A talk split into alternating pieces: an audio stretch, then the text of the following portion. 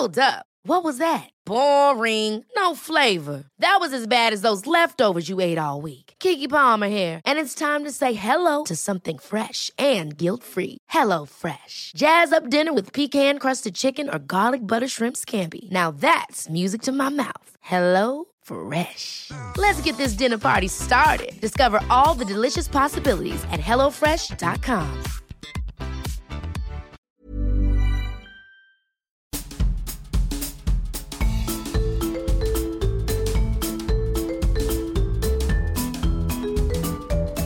Écoutez le podcast de So Planet. Je suis Anne Greff et je vous propose des rencontres autour des thèmes des droits humains, de la culture et de l'environnement. Aujourd'hui, sur So Planet, j'ai le très grand plaisir d'accueillir Christine Spengler, illustre photographe de guerre, on peut aussi dire correspondante de guerre, les deux appellations, mais pour euh, nos auditrices et auditeurs euh, qui sont au bout du monde, peut-être que le mot photographe de guerre sera déjà plus accessible parce qu'on est écouté un peu partout dans le monde euh, sur So Sweet Planet. Bravo. Donc je suis, vous l'avez entendu déjà avec la belle voix de Christine Spengler, nous allons continuer. En fait, c'est un peu le prétexte, cette belle exposition qui est au musée de la Libération sur les femmes photographes de guerre. Et c'était une À occasion à Paris, une occasion rêvée pour euh, rencontrer Christine Spengler et revenir sur cet incroyable parcours et sur ce qui l'a animée. Christine Spengler qui a donc euh, couvert de très nombreux conflits, Irlande du Nord, Vietnam, Amérique centrale, Liban, Iran, Afghanistan et j'en passe. Euh, je crois qu'il y a 14 euh, conflits. Bonjour Christine Spengler, je, je rentre tout de suite dans le vif du sujet. Bonjour, donc Bonjour, ma quat- chère Anne. 14 conflits, hein, vous confirmez Oui, peut-être j'en oublie. Et 14 conflits. 14 recensés. Eh oui, c'est Voilà. ça. Et qui sont, euh, dont les photos euh, figurent dans un très beau livre qui s'appelle Christine Spengler, Les années de guerre, Oui. chez Marval, et qui malheureusement est épuisé. Bon. Donc nous sommes en train euh, d'en faire un autre où nous rajouterons toutes les photos peut-être moins pudiques, plus sanglantes, plus douloureuses que jusqu'à présent j'ai prises mais que je n'ai jamais voulu montrer. Ah, mais alors euh, là, je pense que ça y est, on va, on, on commencer déjà à dériver de mon, de mon- de mon interview planifiée. Parce que là, franchement, ça m'intrigue. Parce que vous qui avez toujours défendu ne pas vouloir euh, justement faire des, des photographies avec des, avec des, Des cadavres, corps avec du sang. Eh bien, qu'est-ce qui a fait cette Eh évolution? bien, c'est la guerre en Ukraine. Depuis le début de ma carrière, euh, par exemple, euh, après la découverte de ma vocation au Tchad, euh, je m'illustre tout de suite en Irlande du Nord, où je suis la seule femme présente, en, en faisant quelques photos qui font immédiatement le tour du monde dans Life et par image, tel Carnaval à Belfast, une photo quand même incroyable où cinq gamins irlandais coiffés de petits chapeaux de carnaval font la nique aux soldats anglais qui les fouillent. Et c'est normal qu'ils les fouillent parce que les soldats britanniques savaient très bien que les enfants étaient les protagonistes de la guerre en Irlande du Nord et que c'est eux qui distrayaient les soldats, les attaquaient avec des pierres, euh, des autobus et des maisons, pendant que les parents de l'IRA transportaient des armes sur les toits. Donc cette photo apparemment innocente fait le tour du monde. C'est comme ça que j'ai débuté. Ensuite, je fais une autre photo en Irlande du Nord, euh, très célèbre aussi. Elle fait partie des 100 photos du siècle. Euh, et Marie-Monique Robin euh, la met dans sa série. Euh, et sur les 100, 100 grandes photos du siècle. que- Voilà. j'ai découvert ce livre en, en- puisque j'ai interviewé deux fois Marie-Monique Robin et j'ai- vu avec plaisir que vous aviez euh, travaillé aussi avec elle sur ce livre et je, je viens de le commander en fait euh, Ah sur ben. internet. Mais ce que je veux dire, c'est que tout, euh, dès le début de ma carrière, c'est-à-dire dès l'Irlande du Nord, où je fais ces deux photos très célèbres, les enfants de Derry, qui, euh, qui me tire à la langue au milieu des décombres et de la fumée âcre du Boxside euh, à Derry et Carnaval à Belfast, j'essaye toujours, chaque fois que je le peux, avec, en laissant parler mon cœur de femme, et j'essaye toujours de capter, lorsque cela existe et lorsque c'est possible, quelques scènes un peu euh, d'espoir au milieu des ruines. Comme a dit le ministre de la Culture, M. Dondieu de Vabre, lorsqu'il m'a décoré euh, Arts et Lettres, il a dit Je félicite la combattante qui a toujours su euh, voir et photographier l'espoir au milieu des ruines. J'ai été très, très, très honorée et bouleversée, très émue et reconnaissante par cette phrase. Je le lui ai dit, mais malheureusement, je suis devenue et je suis chaque jour plus triste à l'idée que ces photos euh, d'espoir, comme la mariée libanaise qui tout en blanc, qui agite euh, à Beyrouth sur la ligne de démarcation euh, un, grand un grand drapeau libanais face à un édifice en ruine. Mm. Puis plus tard, les enfants cambodgiens hilars qui nagent dans le Mekong sur des cartouches d'obus vides.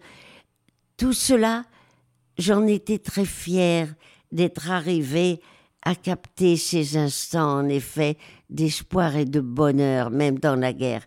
Mais voilà, dans mes derniers reportages, c'est-à-dire l'Afghanistan des talibans, le Kosovo et l'Irak, j'étais incapable de plasmar, comme on dit en espagnol, de, de capter un seul sourire, car là-bas, les enfants non seulement ne rient plus, mais au contraire, les enfants étaient même menaçants, car euh, à Kaboul, je me souviens, j'avais apporté un sac plein de petits cadeaux très légers, de petites tours Eiffel, que les enfants d'habitude et les adultes adorent, mais là, les enfants ne voulaient même pas m'approcher et les prendre, bien que j'étais mmh. entièrement voilée, parce que les mollahs du haut leur disaient que nous étions les étrangers des diables et qu'il ne fallait pas nous approcher. Donc en Afghanistan, loin de prendre un seul message d'espoir, impossible, les femmes, les madones afghanes, comme je les ai appelées, en, euh, incarcérées sous leur chador, impossible évidemment de faire une photo d'espoir, sinon que de la douleur, tenant dans leurs bras des enfants euh, maquillés au col, dont on ignorait s'ils étaient vivants ou morts, et les enfants de Kaboul me regardaient avec une haine immense et rejetaient les petits cadeaux que j'ai dû laisser à la frontière. Donc, euh, le désespoir, voilà, je ne deviens plus, je cesse d'être un photographe de l'espoir, et alors là, maintenant, après les nuits entières que nous passons tous à voir les nouvelles de la guerre, de la nouvelle en Ukraine, je me dis que si j'étais là-bas, non seulement je ne vois pas quelle scène d'espoir ou de lumière je pourrais photographier, et j'ai même dit dans ma dernière interview à la radio, à la télévision. Aujourd'hui, si j'étais là-bas, je n'aurais aucune pitié. Je ferais des photos. J'essaierais de faire des photos encore plus dures que celles des hommes. Et alors ce choix de livre, euh, où, cette fois-ci, pour la première fois, je pense, vous allez euh, montrer des photographies de, de morts, de cadavres? Plus douloureuses, oui. Parce que, euh, parce que quand je, je, vois cette guerre en Ukraine, je me dis que un, un photographe de guerre, qu'il soit homme ou femme, son devoir, même si je suis très fière d'avoir toujours gardé non pas ce regard féminin qui n'existe pas, puisqu'il y a des photographes féminins euh, aussi qui photographient la violence, et il y a des photographes masculins comme Robert Capa, l'immense photographe de guerre, qui lui a photographié non seulement les hommes, mais les femmes et les enfants pendant la guerre civile espagnole avec la même pudeur que je fais moi ou que ferait une femme. Hmm? Donc, maintenant que mon grand livre de guerre, où il y avait, je crois, 285 photos de guerre sur ces 14 conflits, noir et blanc évidemment, ce livre de guerre étant épuisé, absolument épuisé, j'ai eu beaucoup de chance, c'est que j'ai été contactée par la MAP, qui dépend du ministère de la Culture, et que j'ai accepté, je le fais avec une grande joie, de signer. Et je suis, tout est déjà, les archives, ça y est, sont là-bas depuis une semaine. Euh, je vais être la première femme euh, photographe de guerre à rentrer à la map de mon vivant.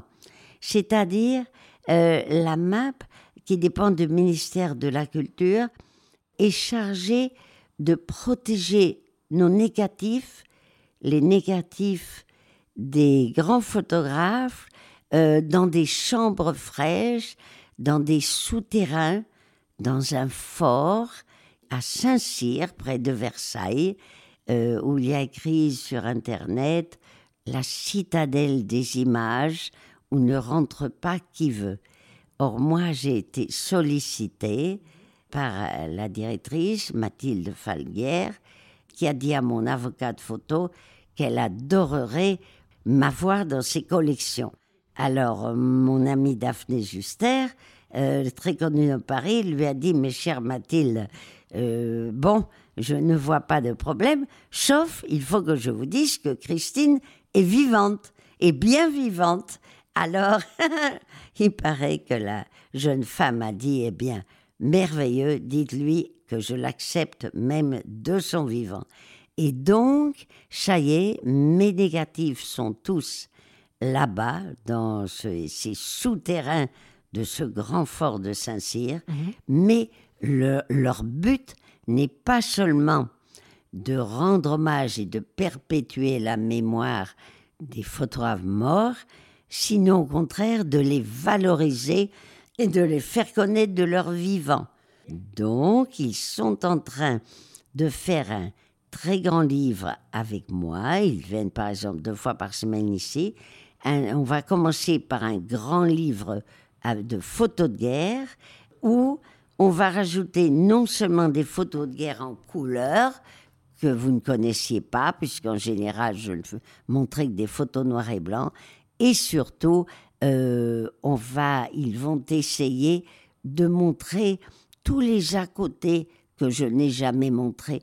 Par exemple, ma photo Anne, ma photo iconique du bombardement de Phnom Penh, qui est sur tous les murs de Paris en ce moment. Oui, et l'affiche de l'exposition sur les femmes photographes de guerre. Voilà. Huit femmes photographes de guerre. Voilà. Eh bien, euh, cette photo, l'autre jour, un journaliste euh, radio me dit Chère Christine Spengler, si je comprends bien, vous avez réalisé cette photo après le bombardement de Phnom Ah, je me suis hérissée. Je dis Comment ça, monsieur? Comment après? Mais j'étais sous le bombardement et j'y étais même avant que les 220 roquettes atteignent le cœur de Phnom Penh. Et je lui ai dit, voilà, c'est tout à fait vrai que je n'ai montré que cette photo apocalyptique, deux photos, une toute vide comme une fin du monde, et la deuxième qui est sur l'affiche où un soldat cambodgien me regarde avec des yeux suppliants. Se retourne. Voilà, se retourne vers moi pour me dire regarde ce qu'ils ont fait.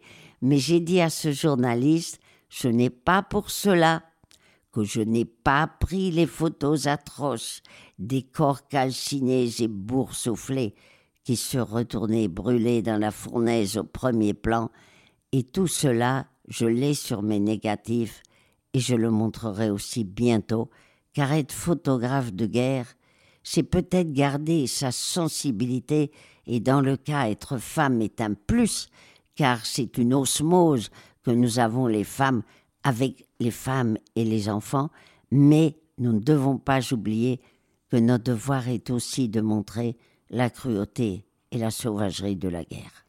Oui, on va en reparler. Alors, je reviens à mon introduction, puisque dans cette introduction, donc, je, je reprenais le fait que vous aviez couvert 14 conflits. Alors dit comme ça, 14 euh, conflits, ça semble euh, bon un chiffre parmi d'autres. Mais en fait, c'est pas un chiffre parmi d'autres parce que 14 conflits, si mes sources sont bonnes, c'est quand même beaucoup plus que le palmarès de beaucoup de photographes hommes. Il n'y a pas beaucoup de photographes hommes qui ont couvert 14 conflits ici.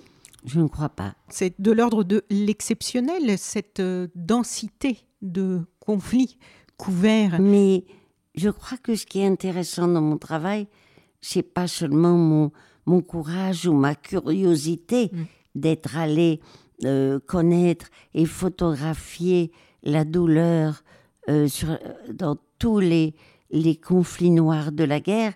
Mais je crois que ce qui est intéressant, ce qui est rare, comme vous disiez, je connais peu de photographes masculins ou qui aient photographié, euh, comme moi par exemple, les sables brûlants du Tchad et du Front Polisario à Tindouf dans le Sahara occidental, euh, les, les batailles euh, du Boxside en Irlande du Nord, après l'Asie, euh, Vietnam et Cambodge, après le Nicaragua et Salvador, après qui ont mis comme moi un voile pour pouvoir entrer inaperçu chez Khomeini, il faut que je vous dise que, Anne, que le fait d'être femme et brune de surcroît, c'est très important, m'a beaucoup facilité mon travail. Car même si je cache ma frange, les yeux euh, sous mon voile, les yeux me trahissent. Or, ce, la seule chose qu'un photographe ne peut jamais cacher, ce sont ses yeux. Oui. Puisque c'est les yeux qui nous permettent voilà, d'enregistrer euh, toute cette douleur du monde. Donc si j'avais eu, comme ma consoeur Catherine Leroy, de jolis cheveux blonds et des yeux bleus, je, n'aurais pas pu passer inaperçu chez les talibans pendant deux mois. Eh oui. Donc, être femme, hmm, pour moi, ça a été un plus dans ce métier. Alors, on va, si vous le voulez bien, euh, pour les plus jeunes qui nous écoutent et qui, quelquefois de très loin, et qui peut-être ne vous connaissent pas encore, mais ça va être réparé très vite, j'espère, en, écoutant. Donc, je vais devoir vous poser, on va pas trop s'attarder, parce que vous avez déjà de nombreuses fois répondu sur euh, votre enfance, le début dans la photographie, le moment au Tchad et tout ça. Mais quand même, on est obligé d'en reparler un tout petit peu, même s'il y a beaucoup d'autres questions qui vont suivre, pour euh, replacer un peu dans le contexte. Qu'est-ce qui a fait que la petite Christine Spengler est devenue la grande Christine Spengler? Donc je crois que le contexte familial et quelques circonstances dans votre enfance, euh, l'Espagne, le musée du Prado, tout ça, je vais vous laisser raconter. Je crois qu'il y a des circonstances dans votre enfance qui ont déjà joué un peu un rôle sur des choses qui ensuite euh, que vous avez transportées avec vous et qui ont fait celle que vous êtes aujourd'hui, même si en fait j'imagine la liste est longue. Oui, mais vous avez raison, évidemment. Euh, tous les psychanalystes euh, le disent, c'est l'enfance qui, détermine tout. Et euh, alors, en deux secondes, je suis d'origine alsacienne, Spengler, mais j'ai été élevée à Madrid après le divorce de mes parents. Et par, par mon oncle et ma tante, diplomate à Madrid, qui n'avaient pas d'enfants. Alors, oncle Louis, m'emmène à l'âge de 7 ans à la corrida. Bon, oncle Louis était un grand aficionado et euh, c'est là où pour la première fois de ma vie à l'âge de 7 ans, j'ai la vision du rouge, du sang eh surtout, du sang qui ruisselle sur le dos de l'animal. Euh, le rouge, dans l'Espagne franquiste, est avec le noir la seule couleur qui égaye le noir. Euh, il y a ce rouge terrible qui ruisselle sur le dos de l'animal le dimanche. Il y a le rouge des œillets dont j'inonde toutes mes expositions, dont celle d'Arles actuel qui s'appelle Vierges et Toledos.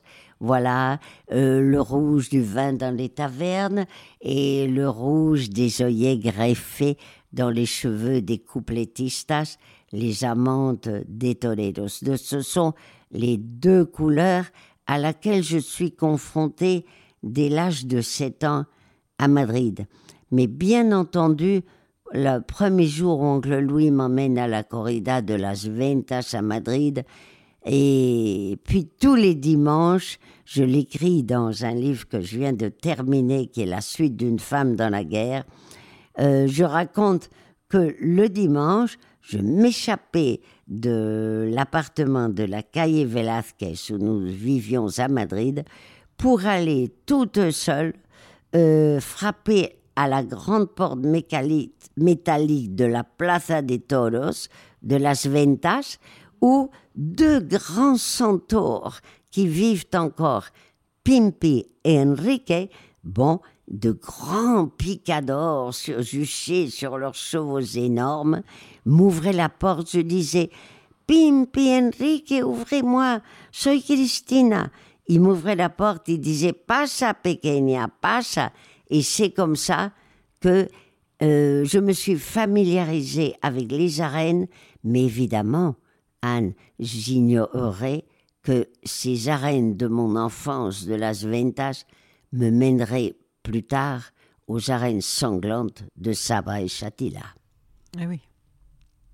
Il y a beaucoup de, de boucles en fait on trouve dans votre vie. Euh, tout à l'heure, il y avait quelque chose de très intéressant avant qu'on commence cette interview avec les colombes que vous m'avez montré. Ah parce oui. que dans votre enfance, il y a aussi votre mère qui a été une personnalité aussi quand même. euh, Une artiste crois, surréaliste assez qui m'a beaucoup inspirée. Oui.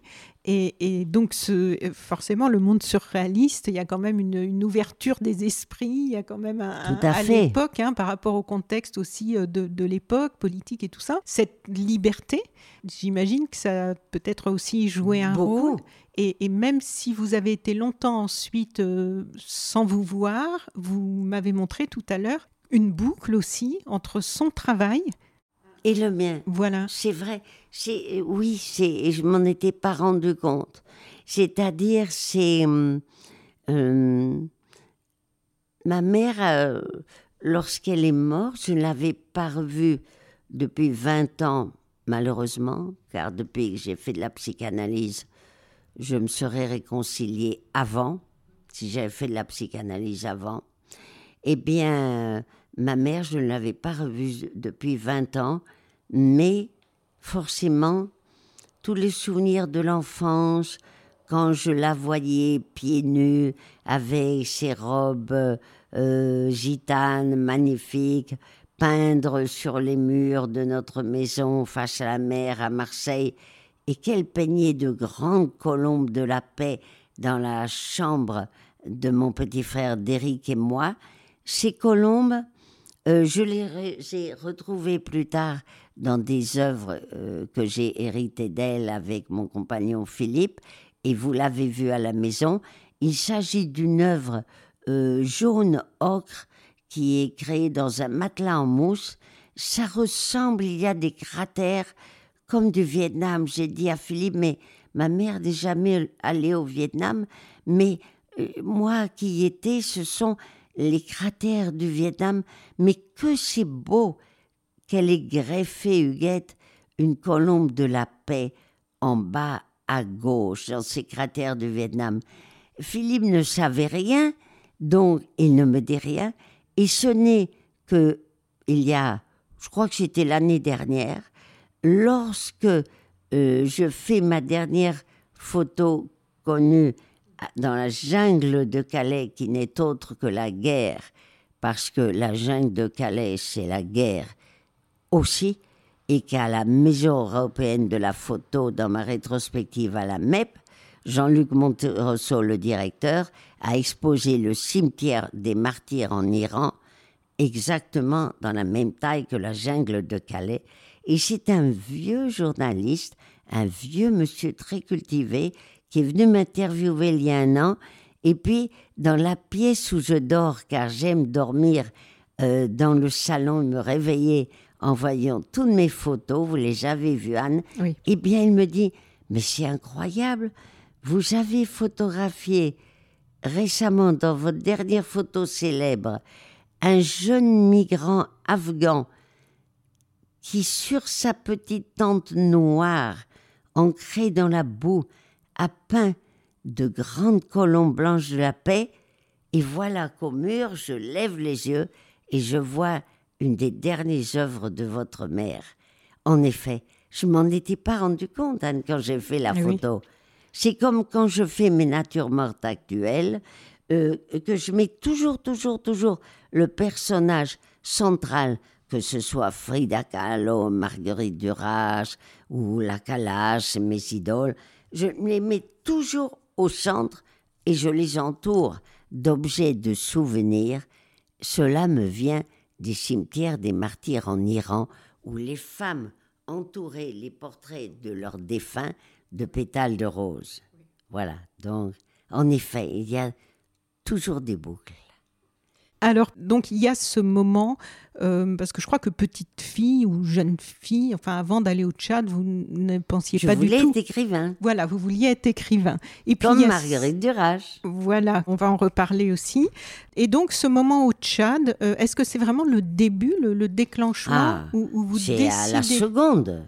Mais Ma- qu'est-ce qui vous décide de parce que vous auriez pu avoir enfin plaisir, c'est pas le mot qui correspond au contexte, mais enfin vous auriez pu trouver ça intéressant de faire à ce moment-là des photographies avec l'appareil de votre frère, mais qu'est-ce qui vous fait dire c'est Non, vraiment non. ça que Euh, je veux je faire? le sais, j'étais, je m'en rendais pas compte, mais déjà à l'âge de 7 ans, lorsque j'arrive à Madrid, Oui. hein, et que je suis séparée de mon père, de ma mère, de mon petit frère adoré d'Eric, et que j'arrive dans cette Madrid, cette ville franquiste, dominée par le noir, où il n'y a pas de couleur, comme je vous disais, hormis le rouge, des œillets et du sang ruisselant sur le dos des taureaux, eh bien là, tout de suite, j'étais déjà une enfant rebelle. Je viens de l'écrire, donc il n'est pas encore publié, mais je viens d'écrire tout sur mon enfance à Marseille et Madrid.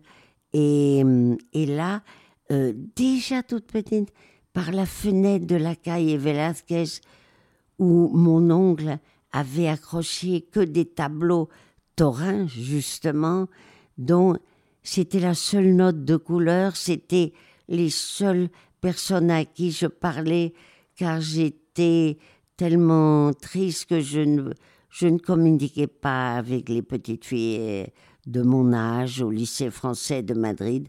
Je n'étais fascinée que par notre professeur, Monsieur Gassier, qui m'a découvert la passion pour Goya, qui deviendra mon maître. Et donc mon maître devient Francisco de Goya et non pas aucun autre photographe. Et c'est de lui que je tiens ce noir si noir dans mes photos, contrairement par exemple à la lumière argentée du très grand photographe Salgado, dont on dit qu'il a une lumière digne de Velázquez. Moi non, j'ai le noir de Goya qui ressort. Et puis c'est pour ça que toute ma vie, je prendrai des photos avec l'objectif euh, que me donne Eric avant de mourir, qui est un objectif 28 mm, car, c'est-à-dire un grand angle, car je veux capter, comme Goya, tous les désastres de la guerre, et pas seulement des yeux ou un visage. Je veux capter l'environnement et que l'on ait l'impression presque qu'il y ait l'écrit et la poussière. Et donc là, c'est la photo, parce que vous auriez pu euh, avoir un coup de foudre pour la photographie, comme souvent les photographes racontent à un moment, mais la photographie de guerre, c'est à partir de ce moment-là que vous... Non, Non. À, à Madrid, quand j'étais petite, quand je ne voulais que devenir, je ne voyais pas d'autre issue. Oui. Pour, pour témoigner, j'étais déjà, comme je vous disais, je me rends compte, très très très rebelle. Par la fenêtre, dès les premiers jours de mon arrivée à Madrid, j'étais profondément choquée euh, de voir se côtoyer des voitures conduites par des chauffeurs en casquette et en gants blancs qui dépassaient des, des carrioles conduites euh, par des gitans faméliques qui transportaient des meubles cassés. Et tout ça, je me disais, eh bien, je, l'écrirai plus tard dans le livre que je vais écrire. Je, je voulais déjà, j'étais très engagée, j'étais- je voyais cette injustice sociale et tout. Donc jamais j'aurais pu deviner qu'un jour je tiendrais un appareil photo en main, puisqu'il n'y en avait pas à l'époque à Madrid, personne ne faisait de photos, il n'y avait pas de magazine photo. hein. Donc ce n'est qu'à l'âge de 24 ans, à la mort de notre père en Alsace, que Eric et moi décidons de faire ce grand voyage initiatique au Tchad dont nous avions toujours rêvé depuis l'enfance. Et c'est là, en voyant de ma première photo publiée et célèbre de deux combattants Toubou, armés jusqu'aux dents de grands Klachnikov, qui se dirigent main dans la main vers le front, que je dis à Eric Oh, prête-moi un de ces appareils photo. Moi aussi, je veux témoigner. Et après les 23 jours de prison, lorsque nous sommes relâchés, après avoir été traités d'espions ou de journalistes venus aider les rebelles, eh bien, je dis à Eric, je ne le savais pas, mais lorsque j'ai un appareil photo entre les mains, je n'ai ni chaud, ni froid, ni peur. Je suis né pour ce métier. Donne-moi un de tes appareils, j'apprendrai mon métier sur le terrain et je deviendrai correspondante de guerre pour témoigner des causes justes. Et c'est ce que j'ai fait jusqu'à aujourd'hui, Oui. jusqu'à la Jeanne de Calais, par exemple. Oui. Et donc, il y avait une capacité d'indignation, en fait, depuis Voilà. toute petite. Très grande. Qui ah, vous- je qui vous pas pensé à ce mot. C'est ça, c'est ça. Moi, c'est ce qui m'a frappé J'ai dit que j'étais rebelle. Oui. Mais c'est ça. Oui, parce que l'indignation, il y a des, c'est quelquefois des personnes qui se disent rebelles, mais ça peut être pour des plus ou moins bonnes. Enfin, ça peut Oui. être un peu pour tout et n'importe quoi, mais c'est C'est ça, Vous, j'ai c'est ressenti ça. cette capacité d'indignation. Donc, au début, vous pensiez que ce serait par l'écriture, et finalement, C'est ça a été par, Et au début par maintenant, la c'est photo. par les deux. Oui, maintenant, c'est par les par deux. l'écriture et la photographie. Et oui. Parce que quand j'écris Une femme dans la guerre, et que ma- aux éditions des femmes, et que maintenant je viens de terminer la suite, Oui. c'est mon idée était justement de pouvoir raconter ce que la photographie est incapable à dire, c'est-à-dire les cris et les odeurs. Oui, parce que vous avez dit plusieurs fois que effectivement, on, on dit un peu facilement une photo vaut mille mots, et vous, vous, vous dites Moi, que je- non. Je dis le contraire. Oui. que même dans ma photo iconique, là, le Oui. bombardement de, De Phnom Phnom Penh. Penh, prise à midi, euh, à peu près des mois, quelques mois avant l'arrivée des Khmers rouges, eh bien, je dis toujours, je regrette que nos photos, ne, pas seulement les miennes, de mes confrères et mes consoeurs, puissent crier et dégager des odeurs comme celles qui se dégageaient ce jour-là dans le ciel de Phnom Penh. Oui, où ce Donc, ciel est c'est tout pour noir. ça que j'ai voulu écrire. Oui, pour euh, il y avait une frustration en fait de ne pas C'est pouvoir ça, en c'est dire pour autant. compléter. Oui, Donc compléter. je suis les deux, ombre et lumière, Oui. comme les arènes de mon enfance à Madrid. Et Alors, dès le début et tout au long ensuite de votre carrière, vous refuserez le sensationnalisme. Pas de photos de mort, de corps déchiquetés. Vous n'avez jamais Pas cédé. de photos de sang en couleur. Voilà. vous- J'opte définitivement pour le noir et blanc. Et vous n'avez jamais cédé à la photo racoleuse. Et ça, c'est très noble. Mais la question que je me posais, parce que les médias qui vous achetaient les photos euh, sont souvent dépendants, pour ne pas dire pour certains, quelquefois esclaves du sensationnalisme. Est-ce que ce choix que vous avez tenu de ne pas céder à, ce type de photographie, et ce choix tout à votre honneur, n'a pas été parfois difficile à tenir quand vous saviez que ceux qui pouvaient vous acheter les photos étaient en demande de ça? Non, parce que je me suis rendu compte. Je faisais les photos qu'attendaient de moi les grands magazines. Bon, Paris Match, Life, Time ou Newsweek. Oui. Mon agence, Sigma, mettons, ou pas. Je les faisais comme ferait un homme. Oui. Bon, je me dirigeais vers un champ de bataille à Marbès, au Sahara occidental. Il y avait 300 morts marocains euh, tués euh, la veille, euh, recroquevillés dans le sable, sous le soleil ardent. Bon, il y en a une d'ailleurs, je crois, au musée. Bon, et alors, je faisais la photo Oui. pour, comme nous disons dans ce métier, pour rassurer.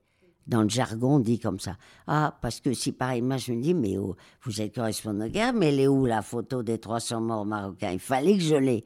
Seulement, après, comme j'ai écrit sur les murs de la Biennale de Moscou et à la MEP aussi, j'ai écrit, mais après, je laissais parler mon cœur de femme et je me dirigeais vers les survivants, comme faisait justement Robert Capa, même si c'était un homme, comme quoi le regard féminin n'existe pas. Oui. Et alors là, c'est là où j'étais complètement consciente, j'étais consciente que c'était ces photos, quand je dis unique, je ne veux pas être prétentieuse, je ne veux pas dire unique, je veux dire unique qui ressemblait pas aux autres, euh, comme par exemple Saigon rentre dans l'année du buffle. Euh, J'ai beaucoup de photos que ne prenaient pas euh, les autres, donc ça s'appelle des photos uniques. Voilà. Mais là, euh, j'étais, ah oui, la jeune femme vietnamienne accroupie au milieu d'un rempart de bottes des GI qui, avec un petit sourire narquois, me regarde une heure avant la paix au Vietnam, l'air de dire Nous avons gagné, c'est la dernière fois de ma vie que je cire leurs bottes. Bon, cette photo a fait le tour du monde aussi. Donc, euh, je cherchais ça. J'étais consciente quand je l'ai fait. Je ne les cherchais pas, je les faisais avec mon cœur. C'était irrépressible. Mais, peu à peu, je me suis rendu compte que les magazines ont raffolé et que, justement, ils appréciaient mon œil et mon regard. Et la preuve est que Paris Match m'a toujours donné des jobs. Depuis ma- que j'étais complètement débutante euh, jusqu'à la fin. Et les gens aiment de plus en plus mon regard. Des nuées de d'hor- d'horreur et de sensationnalisme. On en a besoin de plus en plus. Parce que là, on en est tellement abreuvé de, sensationnalisme et de d'horreur et de, on en est gavé quoi. Alors, vrai.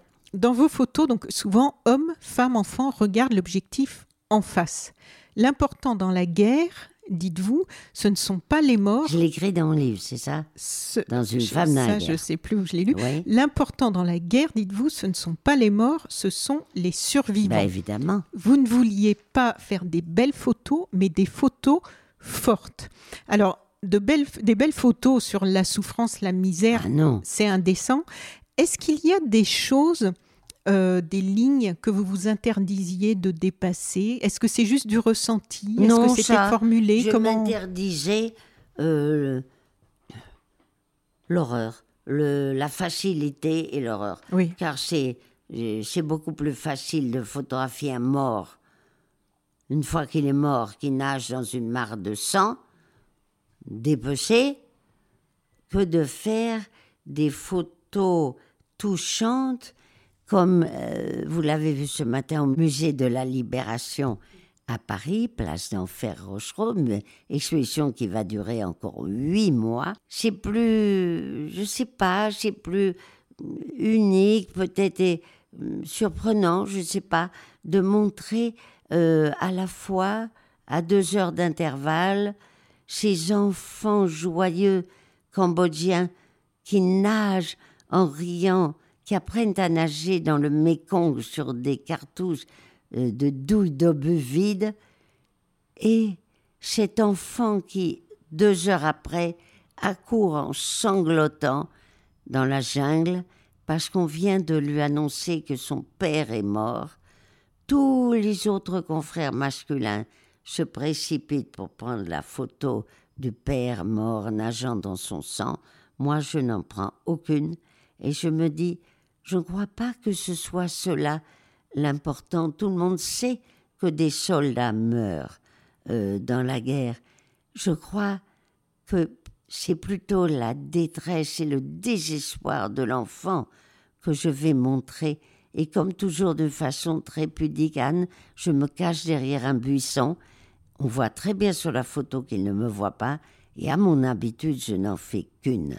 Et donc, on voit l'enfant agenouillé, agrippé au brancard de son père. Chez les compagnons de son père, les soldats, l'ont enveloppé dans un poncho en plastique avec deux petites ficelles. Ils auront, il n'aura pas de sépulture, ils auront à peine le temps de le jeter sur le bas-côté de la route que l'enfant de Phnom Penh deviendra l'enfant survivant qui fuira tout seul sous le napalm.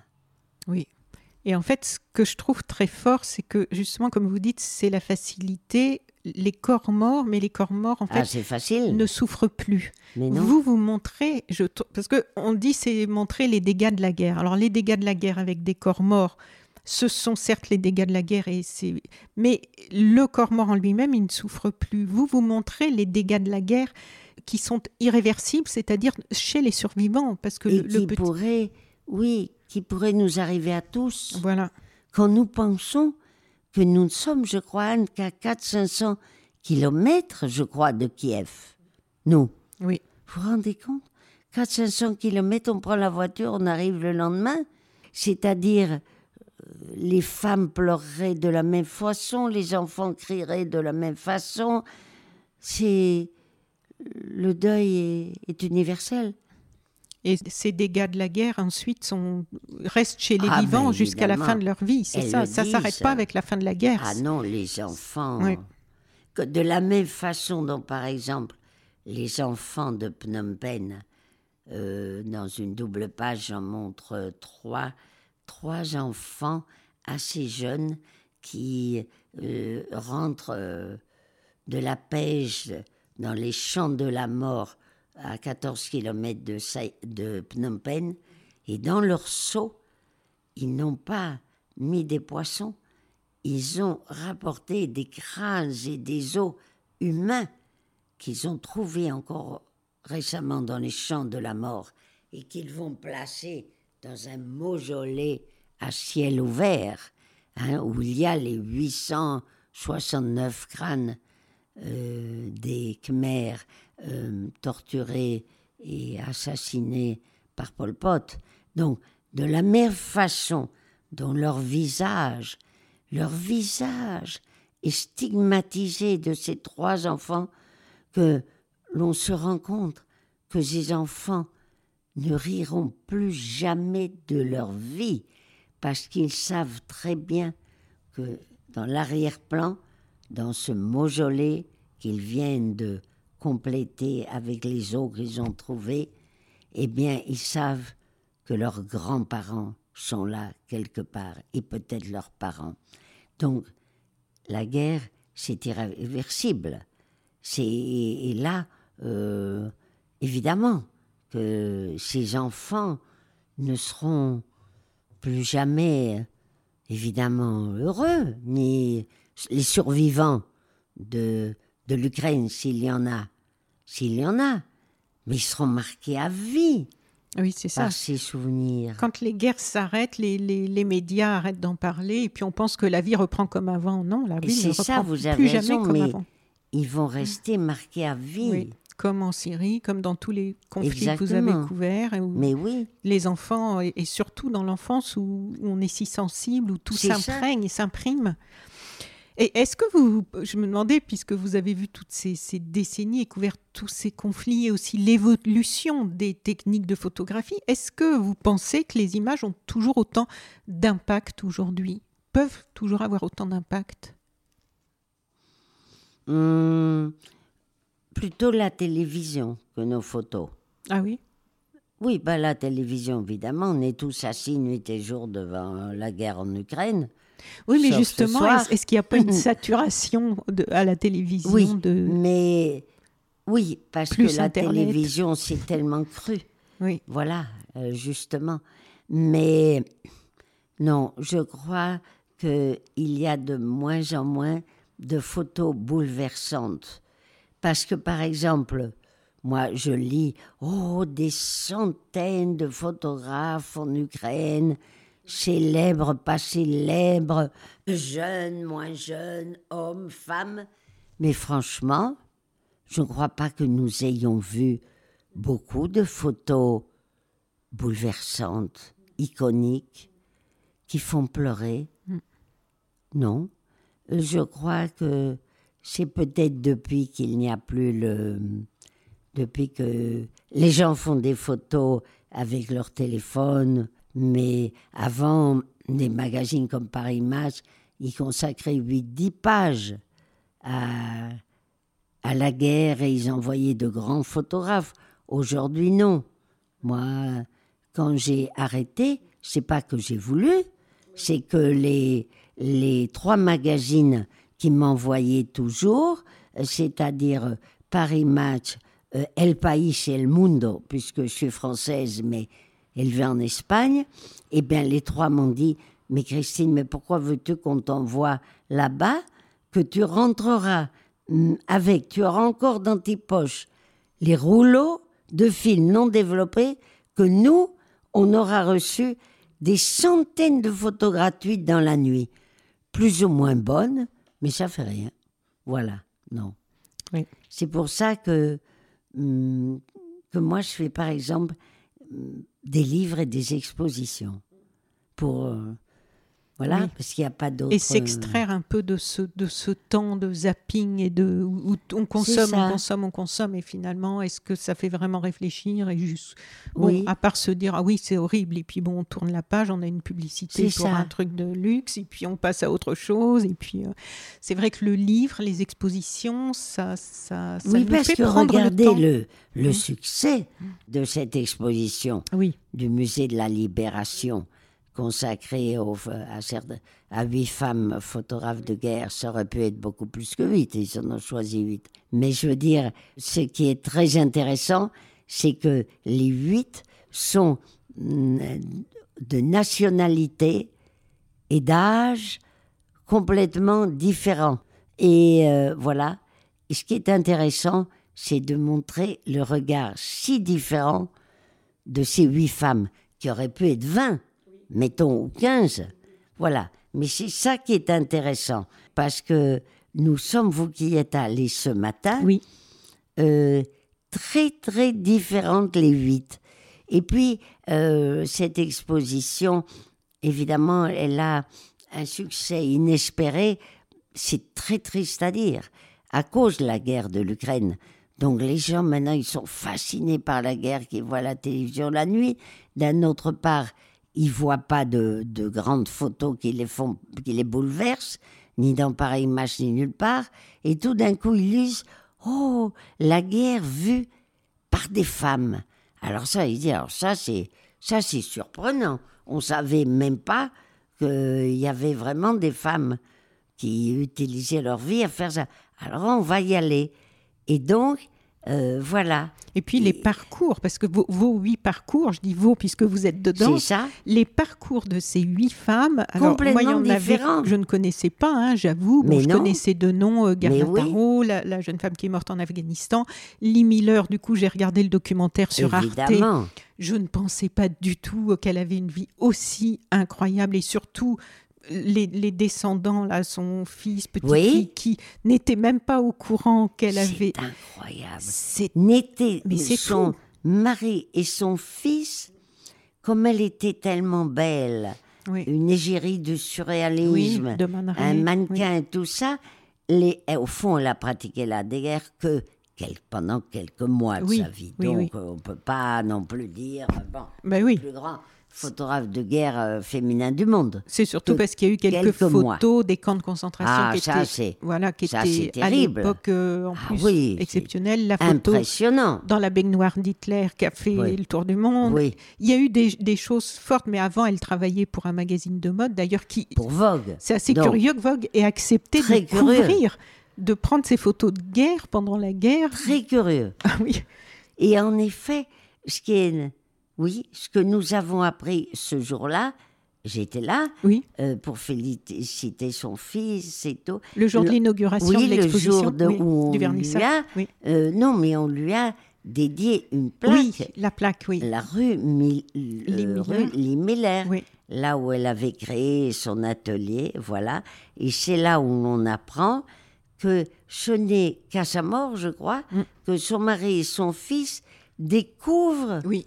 Que cette beauté sans nom qui a fait un procédé extraordinaire qui s'appelle la solarisation des choses extraordinaires euh, de beauté, que leur, euh, leur femme et leur maman, elle a, elle a photographié des, des corps amaigris et morts, des montagnes de corps à Dachau. Oui. Et, et, bon, et moi je me souviens, l'autre jour, je crois que c'était aussi à la télévision, euh, on me dit, Christine Spengler, est-ce que vous, ça vous est arrivé de devoir vous cacher lorsque, de votre compagnon lorsque vous partez en reportage? J'ai dit, bah, bien évidemment, je l'ai écrit dans mon livre, dans le chapitre, euh, lorsque je pars À Kaboul. à Kaboul et que euh, voilà que je n'avais rien dit. J'avais préparé mes habits, fait réparer mes Nikon, tout.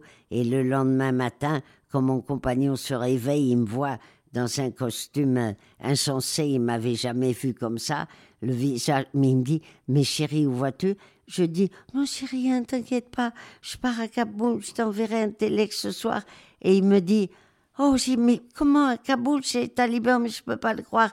Laisse-moi, moi, t'accompagner en taxi euh, à l'aéroport. Et à l'aéroport, j'ai vu, il me regardait comme ça de profil et il se disait, c'est une femme qu'il n'avait jamais vue de sa vie, puisque lui, il aime que je sois extrêmement sophistiquée, maquillée comme ma mère, des yeux de geisha, des bracelets, des talons hauts. C'est la première fois qu'il me voyait en tenue presque comme un homme de combattante. Et alors, il n'arrêtait pas de me dire Mais que ces couleurs sont horribles Ne t'en fais pas, chérie, j'en porterai d'autres en rentrant. Et à la fin, je termine mon chapitre, Anne. Il me dit Et le, le petit saphir de ta grand-mère, tu l'as même ôté? Je lui dis Oui, j'ai. Pour là où je vais, je n'ai besoin que de mes yeux. Donc, moi aussi, Oui. j'ai dû me cacher Et oui. pour faire ce métier, mais j'ai beaucoup de chance, c'est que Philippe est quand même resté présent et m'a attendu.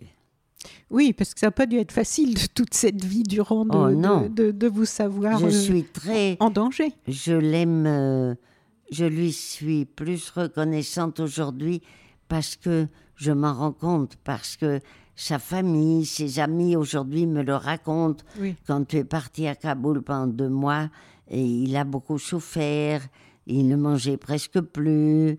euh, voilà. Oui, Donc aujourd'hui, je, je le remercie chaque fois que je peux. J'ai beaucoup de chance d'avoir un Oui. compagnon. Alors, vos photos ont fait euh, le tour du monde, on l'a dit. Et euh, je me demandais, parce qu'on dit souvent que la musique est un langage universel.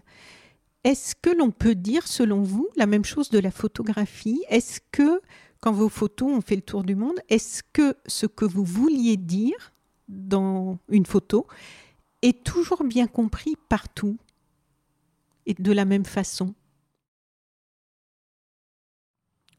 Je crois. Je crois. Oui. J'ai vu des, des gens, même des hommes, pleurer à mes expositions de guerre. Oui. Hmm. Oui, j'ai l'impression, je ne fais pas exprès, mais j'ai l'impression que j'ai su les toucher. Mais enfin, je ne comparerai pas avec la musique. La musique est, un langage hum, qui séduit même les animaux. Même les animaux les plus féroces, ne parlons même pas des lions dans la jungle, tout ça on l'a vu à la télévision, on le sait, qui écoutent de la musique. Mais moi, élevé en Espagne, il faut que je vous parle, parce que c'est vrai, d'un taureau de, dans la maison de la grande famille dominguine qui tous les soirs venait écouter le piano de la maîtresse de maison. C'est joli, non? C'est très joli et moi, tout ce qui sensibilise, euh, tout ce qui peut faire que l'on ne considère pas les animaux comme des objets, euh, je suis preneuse. Est-ce que vous n'avez jamais craint euh, de vous habituer à l'horreur, de ne plus ressentir. Je pensais à ça parce que quand euh, quelquefois quand on parle à des, à des chirurgiens ou à des personnes dans Ah les oui. hôpitaux qui voient la mort tout le temps, vous savez, ils Il nous disent on est obligé de se blinder et tout ça. Alors je me demandais, est-ce que vous n'avez jamais craint de vous habituer à l'horreur, de ne plus ressentir de tristesse ou d'indignation. Euh, Est-ce que vous n'avez jamais craint qu'à force, et peut-être par un réflexe de protection, pour ne pas être fracassé par trop d'émotions, que ça se banalise? Jamais. Non. En, en effet, les docteurs, ça, je l'ai entendu dire, hein, que pendant les op- qu'ils opèrent, des fois, ils racontent des farces. Hum, ils parlent de tout à fait autre Oui. chose, oui. Et hum, Et puis il voit beaucoup de morts aussi dans les oui, hôpitaux. c'est pour ça qu'ils ont, Oui. qu'ils parlent beaucoup de sexe, qu'ils pratiquent beaucoup le sexe. Euh, oui, mais euh, nous, euh, je ne parle pas des autres. Euh, Je ne parle pas ni de mes confrères masculins, ni féminins. Je ne parle que de moi, moi non. D'accord. Euh, jamais, jamais, jamais, j'ai cessé d'être bouleversée et je le suis encore aujourd'hui, ne serait-ce qu'à la vue de la guerre à la télévision. Oui. Non. On a compris que votre capacité d'indignation et d'émotion était intacte. Ah oui. Alors, Même plus, oui. devient chaque fois plus, Ah oui. Oui, plus indigné, plus. Et la preuve que j'ai dit aujourd'hui, il n'y a dans tout ce que je vois à la télévision en Ukraine, il n'y a plus de place pour l'espoir. Et donc, je ferai des photos encore plus terribles que font les hommes. Alors, vous vouliez, euh, vous, vous le disiez, témoigner des causes justes. Et dans une belle archive de l'INA de 1991 que j'ai regardée pour Ah bon? pour préparer cette interview dans une émission de Bernard Pivot par rapport à c'était pour l'exposition de la guerre au rêve. Vous lui dites "Je n'ai pas honte de le dire, je suis une journaliste qui choisit toujours son camp." C'est vrai? Et je me disais, c'est difficile quelquefois de savoir si une cause est juste, parce que je pense à certains conflits où l'on croit, d'après les informations qu'on reçoit ici, où l'on croit dès le début savoir qui sont les bons et qui sont les méchants. Et puis, le temps passant, on apprend qu'il nous manquait des éléments, ou que les informations que l'on nous a données étaient fausses, ou ne nous donnaient qu'une vision partielle de la réalité. Et comment vous, vous, vous travailliez euh, à l'époque sur ces, sur ces conflits pour vous faire votre idée Et est-ce qu'il vous est arrivé d'arriver sur un terrain de guerre et de vous apercevoir que la réalité sur place était différente de ce que vous aviez imaginé avant Non. d'arriver? Non? Euh, non, non. Moi, euh, je fonctionne comme dans tout dans ma vie, comme dans l'amour, comme dans tout au coup de cœur. Euh, une image vue à la télévision, euh, par exemple, pourquoi je suis allée hum, témoigner, qui était mon reportage sûrement le plus dangereux, pendant deux mois euh, dans l'Afghanistan des talibans, tout simplement, j'étais à Madrid, la ville de mon enfance et de mon inspiration. Je me sens beaucoup plus espagnole que française parce que pendant qu'oncle Louis m'emmenait à la corrida, on a oublié de le dire, mais ma tante Marcelita Ajacienne, que je remercie tous les jours, son portrait est partout ici, m'emmenait deux fois par jour au musée de Prado. Donc, euh, Oui. j'ai eu, voilà, cette euh, grande culture euh, à cause d'elle. Alors, pourquoi je suis allée chez les talibans? C'est un bon exemple. J'étais donc à Madrid, dans la ville de mon enfance, et non pas à Paris. J'étais en train de photographier une cape taurine que j'avais fait estampiller au nom de Christian Lacroix. Cette cape est exposée en ce moment dans l'expo qui a lieu pendant deux mois, Vierges et Toreros, euh, à la galerie Fichaille de Ah. d'Arles. Et là, j'étais en train de photographier les bijoux sacrés que je lui avais demandé à Christian de me prêter. Oui. J'avais mis du flamenco. C'était Pâques, un soleil merveilleux, euh, rentré par la fenêtre et tout d'un coup, je- alors que je suis noyée dans un monde de beauté et de couleurs, puisque je réserve la couleur à la vie, le noir et blanc au deuil, et donc là, j'entends, alors que je suis en train de poser mes objets sur la cape, j'entends euh, la télévision qui dit les talibans qui sont rentrés hier à Kaboul ont coupé ce matin sur la place publique la main d'une petite fille de 10 ans qui portait du vernis à ongles. Mon cœur s'est révulsé. Mon paysage est devenu noir et sombre, comme lorsque j'ai reçu à Saigon le télégramme bleu annonçant le suicide de mon jeune frère Eric à Paris. Mm. J'ai sauté sur le téléphone et j'ai appelé mon rédacteur en chef chez Paris Match et je lui ai dit c'est Christine, je voulais te dire que j'ai entendu les nouvelles et que je pense, je veux aller en, à Kaboul. Je pense que parce que je suis femme, euh, pudique comme tu le sais, et que je mettrai mon voile, j'aurai beaucoup plus de facilité qu'un homme à pouvoir cacher mon appareil photo. Et c'est là qu'il m'a répondu, tu n'as même pas besoin d'attendre la réponse, tu prends l'avion demain, lundi tu viens me voir, je te donne le billet et tu pars à Kaboul. Et donc, j'ai toujours fonctionné comme ça, avec le cœur, plutôt que la raison. Bon, du côté irlandais, euh, j'étais avec euh, voilà, voilà, les enfants de Belfast et Derry. Non, je n'ai. J'ai toujours pensé que j'avais fait le bon choix. Non, je m'étais jamais. Non. Oui, pas de difficulté. Euh, non. J'ai jamais regretté oui. d'être de côté où j'étais. Donc vous avez votre vie a été en danger plusieurs fois. Est-ce que vous en êtes sortie différente de ces moments-là? Je m'en suis sortie grandie et plus forte.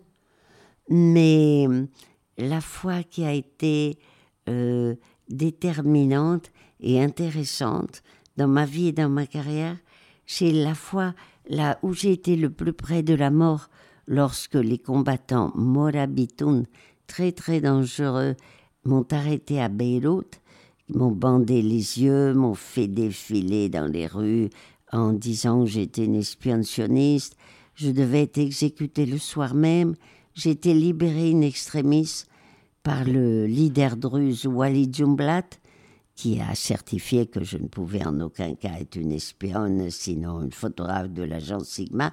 Mais le lendemain, il m'a accompagné à l'aéroport et il m'a dit Tu dois partir, tu ne peux pas rester ici euh, pour l'instant. Mhm. Et là, euh, là, ça m'a beaucoup changé parce que c'est la première fois où j'étais si près, si près, si près de façon consciente de la mort. Parce que nous tous, hommes et femmes, on est, on est, euh, notre vie est en danger à chaque seconde sans même qu'on le sache. Euh, par exemple, on court dans une rue, comment peut-on savoir qu'un sniper n'est pas en train, va pas tirer sur vous en un quart de seconde? Euh, Sous le bombardement de Phnom Penh, à midi, où j'étais sous les 200, et mes photos le prouveront, donc je n'invente pas, les négatifs sont donc à la map.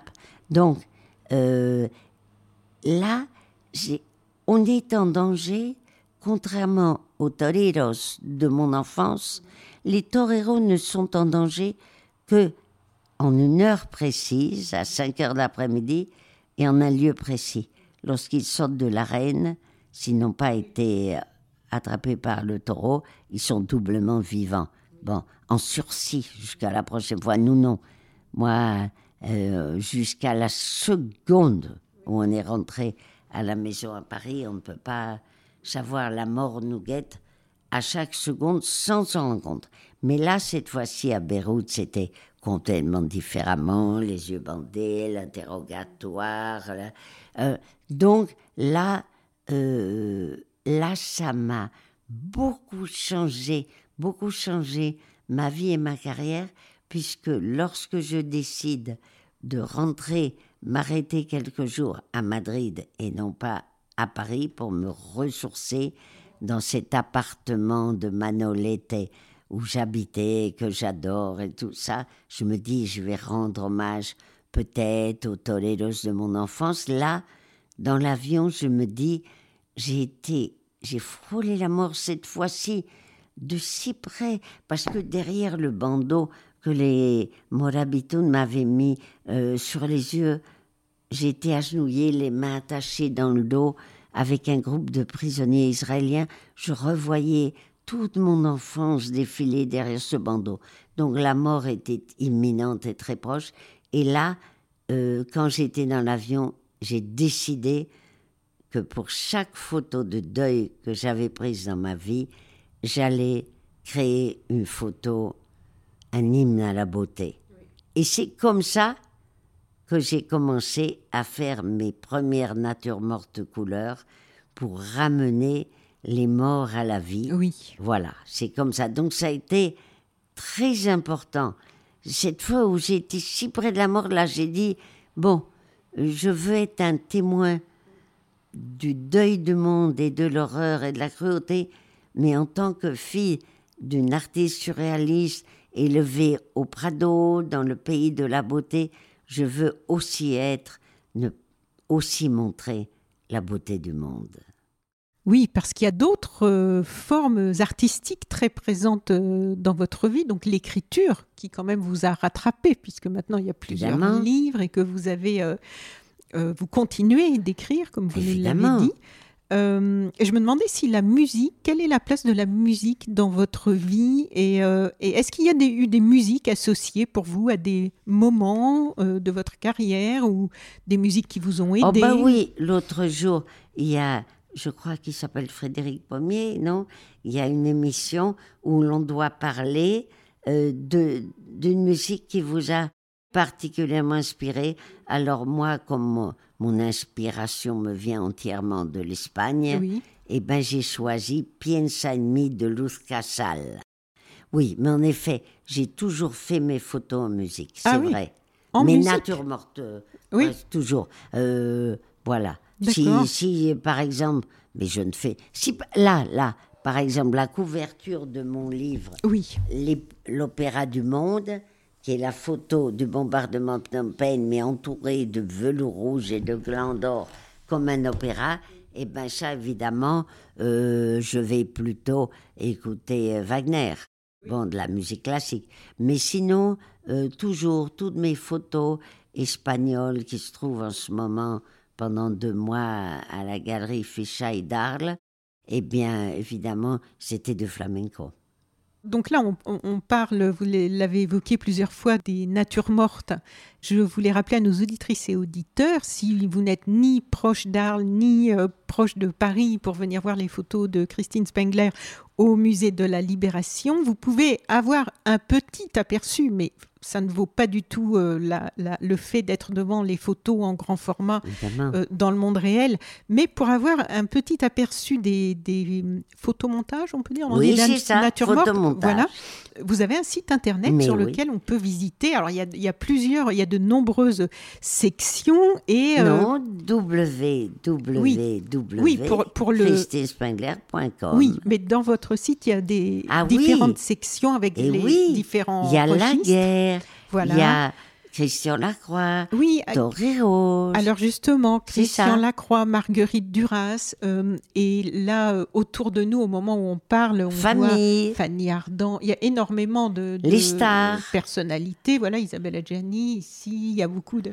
euh, Oui, c'est vrai, dans ce site, oui, mon ami euh, Édouard euh, Boutineau, qui m'a fait ce site, a essayé de... Et puis, il y a une chose originale, oui, la plus originale de toutes, ça va les amuser, oui. euh, mes autoportraits des pieds. Ah oui, vos pieds. Voilà, qui ont un important. succès fou. Voilà. L'autre jour, il y a un monsieur, qui, euh, un monsieur hum, très élégant, qui vient à mon vernissage d'art et dit Oh, j'ai vu au fond, j'ai vu des pieds, mais magnifiques. Moi qui suis amoureux des pieds, j'ai dit à ma femme, chez les pieds d'une princesse. Je dis Non, monsieur, chez les miens. Alors, il me dit, c'est les vôtres? Je dis, oui, je vais vous jeter mes sandales pour vous les montrer. Voilà, en pleine galerie, j'étais, voilà. C'est-à-dire que c'est original, alors que là, ça pour terminer l'émission un peu dans la gaieté quand même, euh, les, souvent les photographes font des autoportraits de leur visage. Voilà. Marie-Laure de Decker. Voilà. Eh, eh bien, moi, non. Moi, c'est à chaque retour de reportage, lorsque je me couchais le soir dans mon lit, avec les pieds étendus, c'était une vision plutôt douloureuse qui me ramenait à ma mort. Je me disais toujours, c'est mes jambes et mes pieds comme les gisants, c'est comme ça que me verront mes copains si je meurs sur une route au Liban. Et c'est là euh, mon amie euh, grande photographe Irina Ionesco qui m'a dit Christine, si tu n'arrives pas à dormir, c'est très simple, tu devrais faire des natures mettre en scène tous tes fantasmes et photographier. Et c'est comme ça que j'ai commencé la série des autoportraits. Alors, il y a l'autoportrait rouge qui est en Arles. Rouge, rouge, rouge, qui n'est autre évidemment que le sang de la guerre, qui s'appelle Retour de Beyrouth après mon arrestation. Il y en a un autre, c'est le retour de Kaboul. Le retour d'Iran est évidemment mon pied posé sur du velours noir qui évoque les tchadors. Bon, chacun, voilà. Et le dernier, le dernier, qui est rose, vert pâle et avec des coquillages en nacre, s'appelle La sérénité retrouvée et je l'ai créé à Ibiza, l'île de mon enfance où je crée toutes mes natures mortes à cause de la lumière. Et je vous ai entendu euh, dans une interview citer aussi Pedro Almodovar, qui, bah, évidemment, il qui fait souvent aussi d'une autre façon, mais cohabiter la mort et la flamboyance des couleurs. Euh, vous avez travaillé ensemble ou? Travailler, non. Non. Je le connais. Mais on a des points communs. C'est aussi la religiosité. Ah ben, comme avec Christian Lacroix. Voilà. Voilà. J'ai dit, Pedro, il est là, il est dans mon livre L'Opéra du Monde, qui va peut-être être réédité. Voilà, car quand même, j'ai trois expos. J'ai une nouvelle expo aussi les promenades photographiques de Vendôme, fin juillet. Et est-ce qu'il y a d'autres personnalités aujourd'hui avec, euh, sur lesquelles ou avec lesquelles vous aimeriez travailler?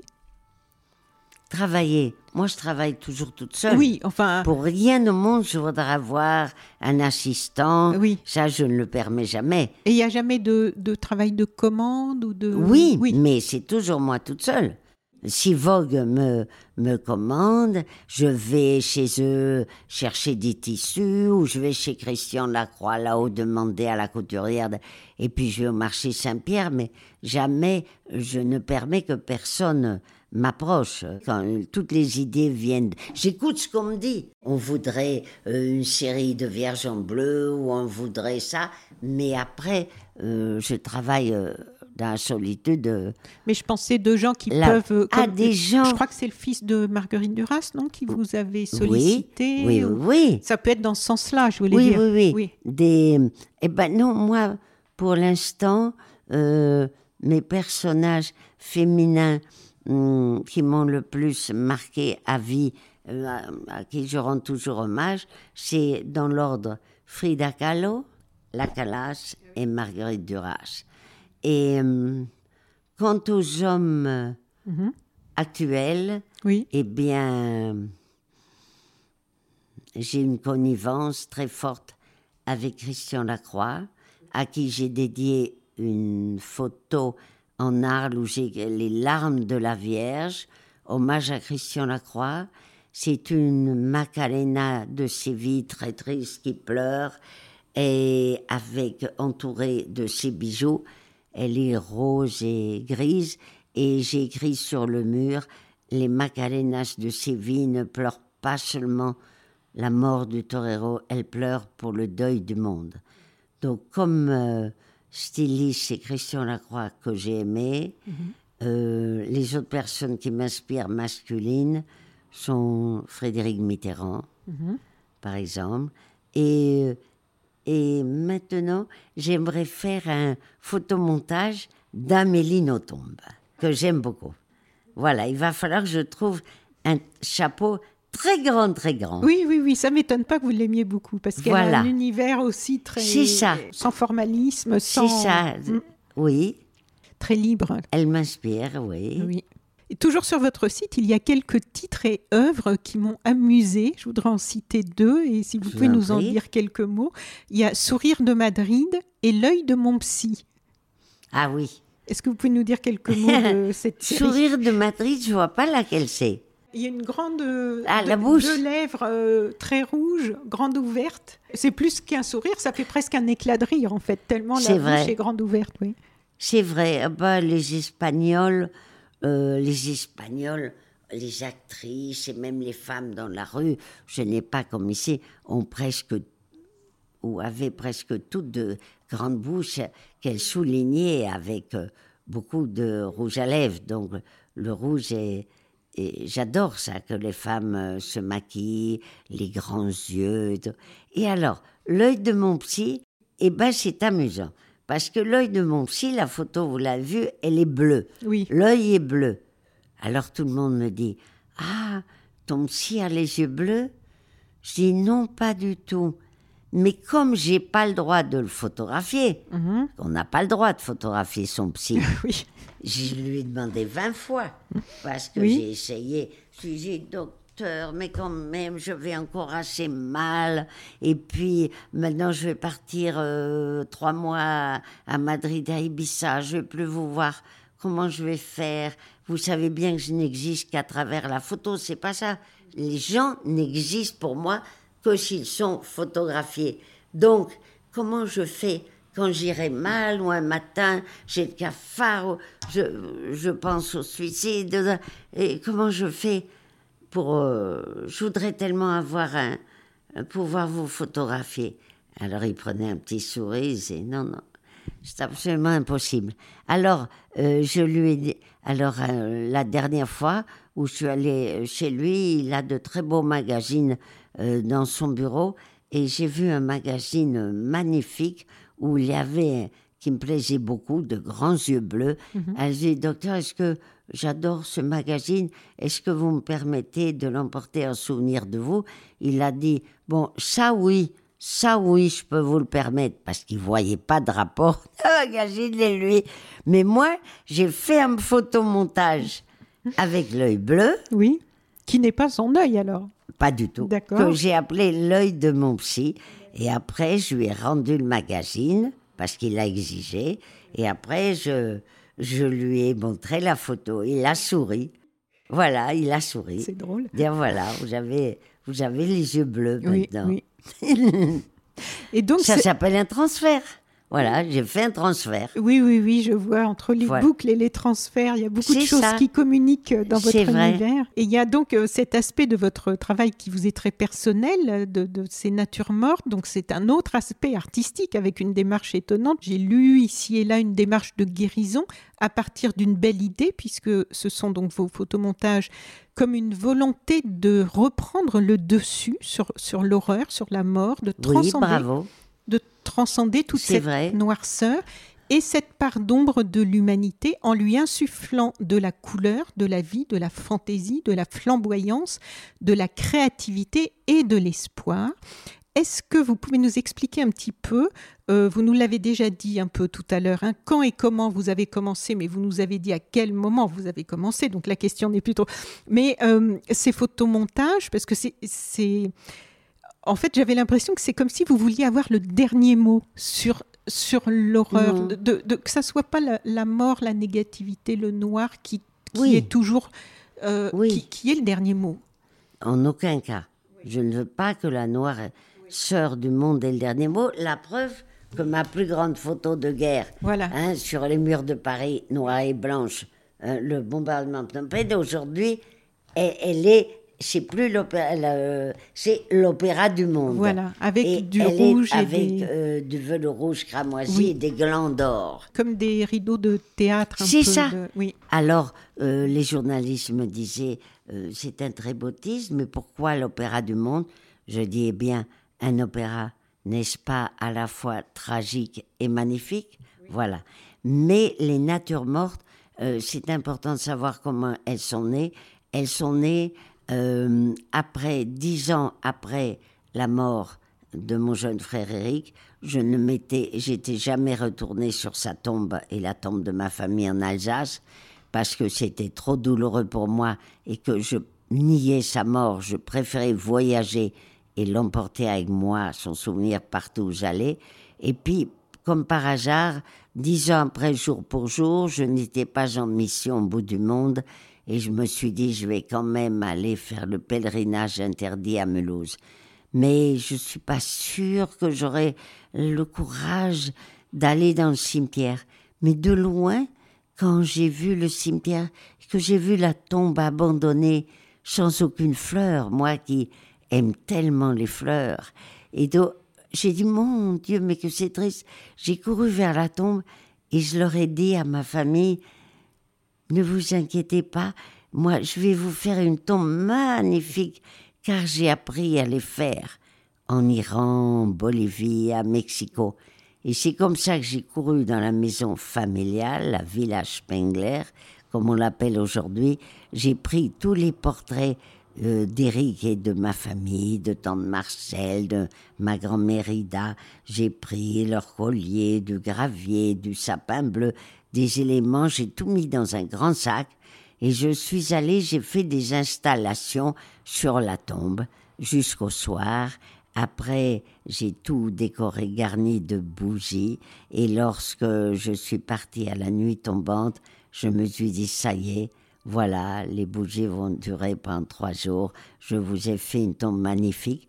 Et le but, c'était, je l'ai écrit sur les murs de la Maison européenne de la photo, avec ces photomontages baroques et colorés, j'ai trouvé le moyen d'abolir la barrière entre les vivants et les morts.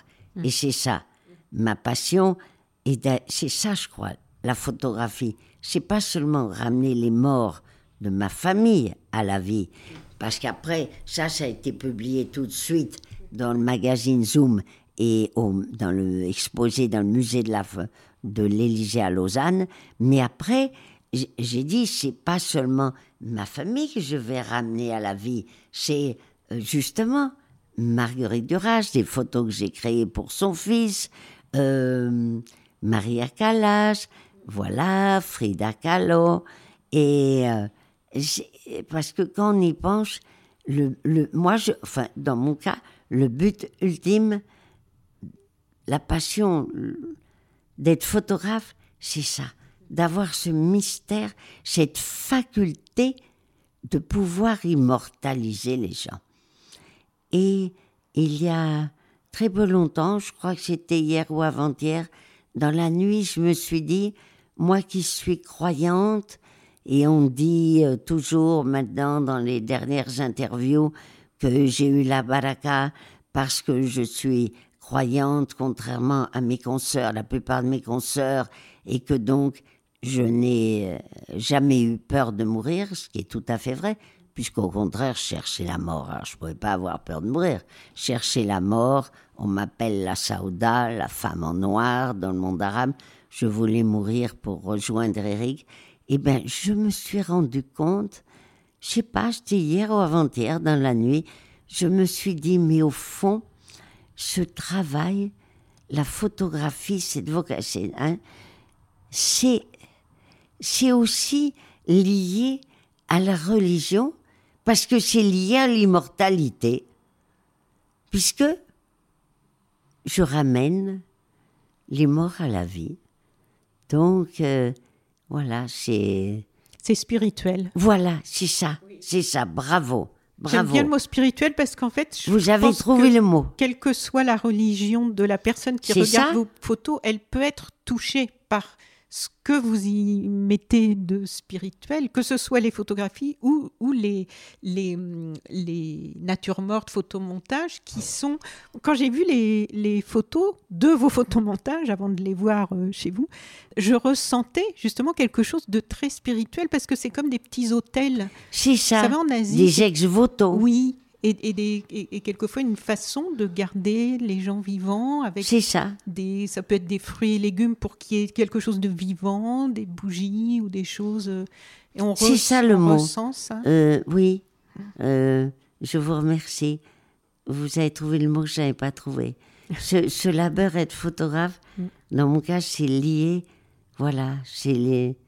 Et j'étais enchantée de penser à ça. Je me suis dit ben quelque part je fais un travail lié à la spiritualité. Bravo. Merci Anne.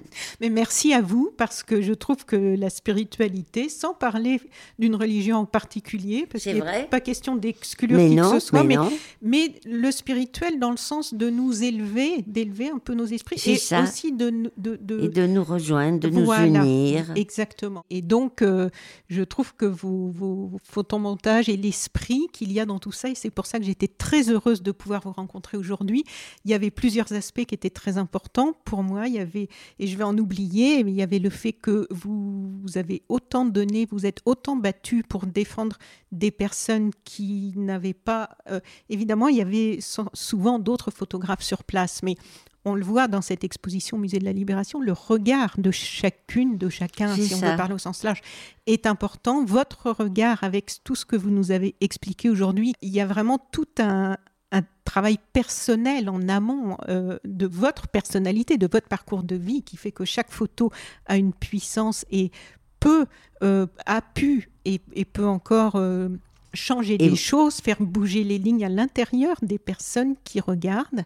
Ça, je trouve que c'est très important. Le fait que, au milieu du noir de la guerre, de la mort, vous ayez toujours privilégié non pas le sensationnel, mais l'espoir, la vie, tout en montrant Merci. et en cherchant à, à ce que tout le monde prenne conscience de l'horreur de la guerre. Et malheureusement, au moment où on parle, on n'en est toujours pas sorti. Au 20 21e siècle, on en est encore à se faire la guerre. C'est vrai. Voilà, ça c'est assez terrible, mais enfin voilà. Donc pour tout ça, euh, un grand merci pour cette spiritualité Bon. aussi. Merci beaucoup, Christine merci. Spengler. De m'avoir si bien comprise. Je fais de mon mieux. J'imagine qu'il y a Non, beaucoup de choses encore à découvrir. Non, mais non, non. Je crois que j'ai tout dit. En tout cas, j'aimerais terminer. J'ai tout dit jusqu'à aujourd'hui à 7 heures. Oui, Voilà. on peut terminer en, en ouvrant sur euh, parce que vous avez une vie euh, de- très très animée, de plus en plus animée, j'ai l'impression, parce Oui. qu'il y a les livres, il y a les photomontages, il y a les vrai. expositions, on vous sollicite Là, j'en ai trois en même temps. les interviews. Alors, Trois les ex- expos en même temps. rappelons les expositions. Donc il y a Arles, on en a parlé. D'abord, le musée de la Libération à Paris, place d'Enfer Rochereau, les- sur les femmes photographes. Ça, ça va durer jusqu'au 31 décembre. Voilà, Les 2022. mois. Après, il y a l'expo d'art à l'actuel Vierge et Toreros à la galerie Fichaille, expo entièrement couleur, euh, qui va durer jusqu'au 12 juin. Et, et euh, euh, en juillet, euh, 28 juillet, commence euh, l'exposition tout en couleur aussi. Il y aura de grands pieds à moi, ça va être original. Ça s'appelle les promenades photographiques de Vendôme. C'est dans la Loire. Voilà, pour l'instant, il y a ces trois. Et puis des livres aussi à venir. Il y a Ah. les livres en- qui existent déjà, les livres à venir. Oui, Une femme dans la guerre aux éditions des femmes. Oui. Il y a euh, l'hommage à Marguerite Duras, Oui. euh, l'époque indo-chinoise, aux éditions du Cherche Midi. L'opéra du monde est épuisé, j'espère qu'il va être réédité. J'espère aussi. Parce Un que grand livre de guerre Très aussi, beau livre. voilà. Voilà, donc, chers amis auditrices et auditeurs, je vais vous mettre dans le descriptif de ce podcast, que vous soyez sur le site sosweetplanet.com ou sur une application de podcast, vous pourrez trouver des liens vers les livres de Christine Spengler. euh, si vous voulez les acquérir, je vous mets le lien vers son site internet. Je vous mets les liens vers les sites des expositions que je vais récupérer. Comme ça, vous pourrez euh, accéder à pas mal de choses que nous avons évoquées aujourd'hui. Et puis, j'espère, vous pourrez surtout aller voir son travail dans le monde réel et pas que sur Internet. Oh, merci, Jean. Mais quel travail vous avez fait. Puis- Moins, moins que vous.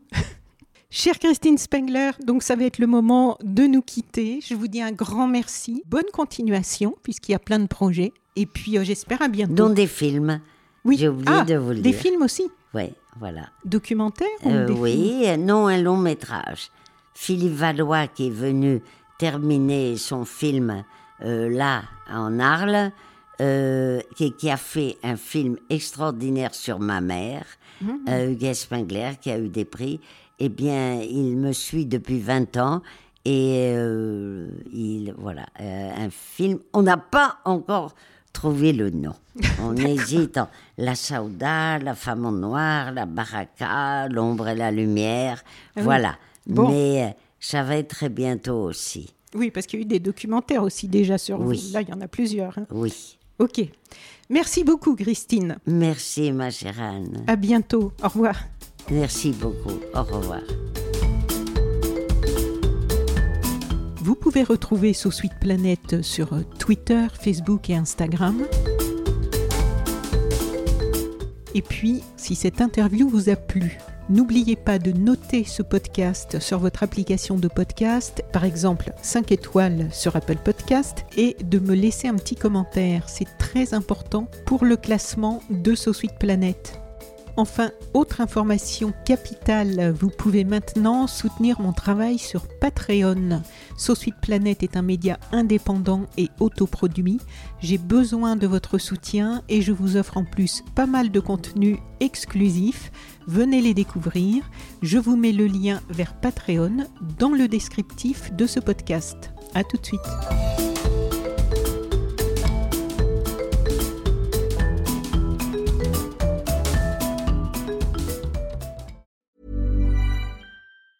Ever catch yourself eating the same flavorless dinner three days in a row?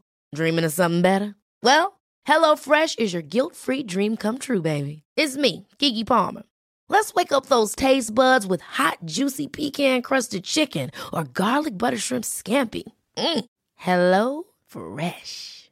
Stop dreaming of all the delicious possibilities and dig in at HelloFresh.com. Let's get this dinner party started.